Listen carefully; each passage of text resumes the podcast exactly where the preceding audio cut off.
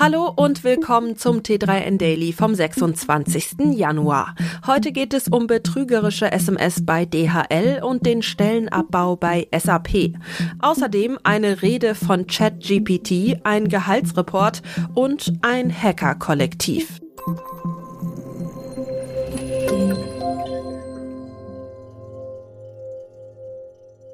Eine Online-Bestellung ist unterwegs, dann solltet ihr bei Nachrichten von DHL besser zweimal hinsehen. Der Paketdienst warnt derzeit vor einer neuen Betrugsmasche.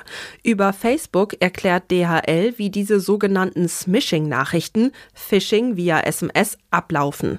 Aktuell sind SMS im Umlauf, die deine Adresse abfragen oder dich zur Aktualisierung deiner Daten auffordern, heißt es da besonders raffiniert. Die SMS wirken sehr authentisch, da sie als Absender tatsächlich DHL oder DHL-Paket haben. Doch auch wenn es noch so echt wirkt, den mitgeschickten Link zur angeblichen Adressänderung solltet ihr auf keinen Fall anklicken, sonst installiert sich eine Schadsoftware.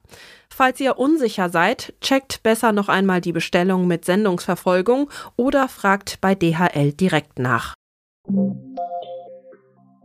In vielen Unternehmen rollen gerade die Kündigungswellen. Nach zwei mageren Jahren speckt auch SAP ab. Und das sogar an zwei Fronten. Zum einen baut Europas größter Softwarehersteller rund 3000 Stellen ab. Zum anderen steht die US-Marktforschungstochter Qualtrics zum Verkauf. Auch die deutschen ArbeitnehmerInnen bleiben nicht verschont. Hierzulande sind circa 200 Stellen betroffen. SAP hofft, dass durch diese Maßnahmen die jährlichen Kosten um bis zu 350 Millionen Euro sinken. Wirklich spürbar wird das aber erst 2024 sein. Im Tagesgeschäft soll dagegen vor allem die Cloud-Software mehr Umsatz generieren. SAP wünscht sich hier zwischen 22 und 25 Prozent plus. Kaum ein Bot wird derzeit so heiß diskutiert wie ChatGPT.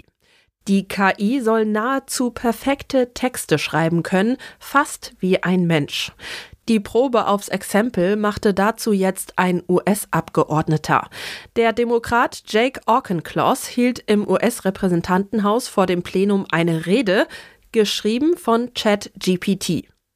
100 Worte sollte die KI für ihn schreiben, so Auchincloss über seinen Versuch. Ganz reibungslos funktionierte das allerdings nicht. Der Abgeordnete musste seine kurze Rede mehrfach verfeinern, bis schließlich die finale Version stand. Aber was war eigentlich das Thema der Rede? Das gab es natürlich passend zur KI. Es ging um einen neuen Gesetzesentwurf zur Einrichtung eines Zentrums für künstliche Intelligenz. Wie viel Geld fließt in den Top 5 der deutschen Jobbranche? Im großen Gehaltsreport des Bewertungsportals Kununu zeigen sich zum Teil enorme Unterschiede. Analysiert wurden sowohl die Durchschnittsgehälter als auch der Verdienst im Job mit Führungsposition. Demnach verdienen ArbeitnehmerInnen im Versicherungswesen mit 59.629 Euro am meisten, gefolgt vom Bankenwesen, der Beratungsbranche und schließlich der IT-Branche. Das Gehalt steigt vor allem mit der Personalverantwortung. Im Durchschnitt sind hier brutto bis zu 14.392 Euro mehr drin. Besonders großzügig ist die Beratungsbranche, wo sogar bis zu 73 Prozent mehr Lohn rausspringen kann. Bei den Banken setzt man mehr auf Berufserfahrung und entlohnt das mit bis zu 45 Prozent mehr Geld. Durchschnittlich am meisten verdienen ArbeitnehmerInnen übrigens in Hessen. Die MünchnerInnen sind dagegen die zufriedensten Arbeitnehmenden. Der deutsche Entschluss, nun doch Leopardpanzer an die Ukraine zu liefern, sorgte im eigenen Land für gemischte Gefühle. Deutliche Ansagen kommen dagegen aus Russland. Das prorussische Hackerkollektiv Killnet bläst zum großen Cyberangriff auf die Bundesrepublik. Via Telegram fordern die HackerInnen auch andere Gruppen dazu auf, unter dem Hashtag Deutschland Rest in Peace die Apokalypse einzuleiten. Unter den veröffentlichten Zielen sind neben den Websites der deutschen Ministerien auch die Polizei, die deutsche Finanzaufsicht und mehrere deutsche Flughäfen. Die Drohung macht ExpertInnen der Regierung nervös. Die zuständigen Behörden nehmen Killnet ernst. Der unzureichende Schutz vor großen Cyberattacken wird schon seit Jahren bemängelt, da entsprechende Fachkräfte fehlen. Jetzt bleibt nur hoffen und Daumen drücken, dass die Apokalypse ausbleibt. Das war's schon wieder mit dem T3N Daily für heute.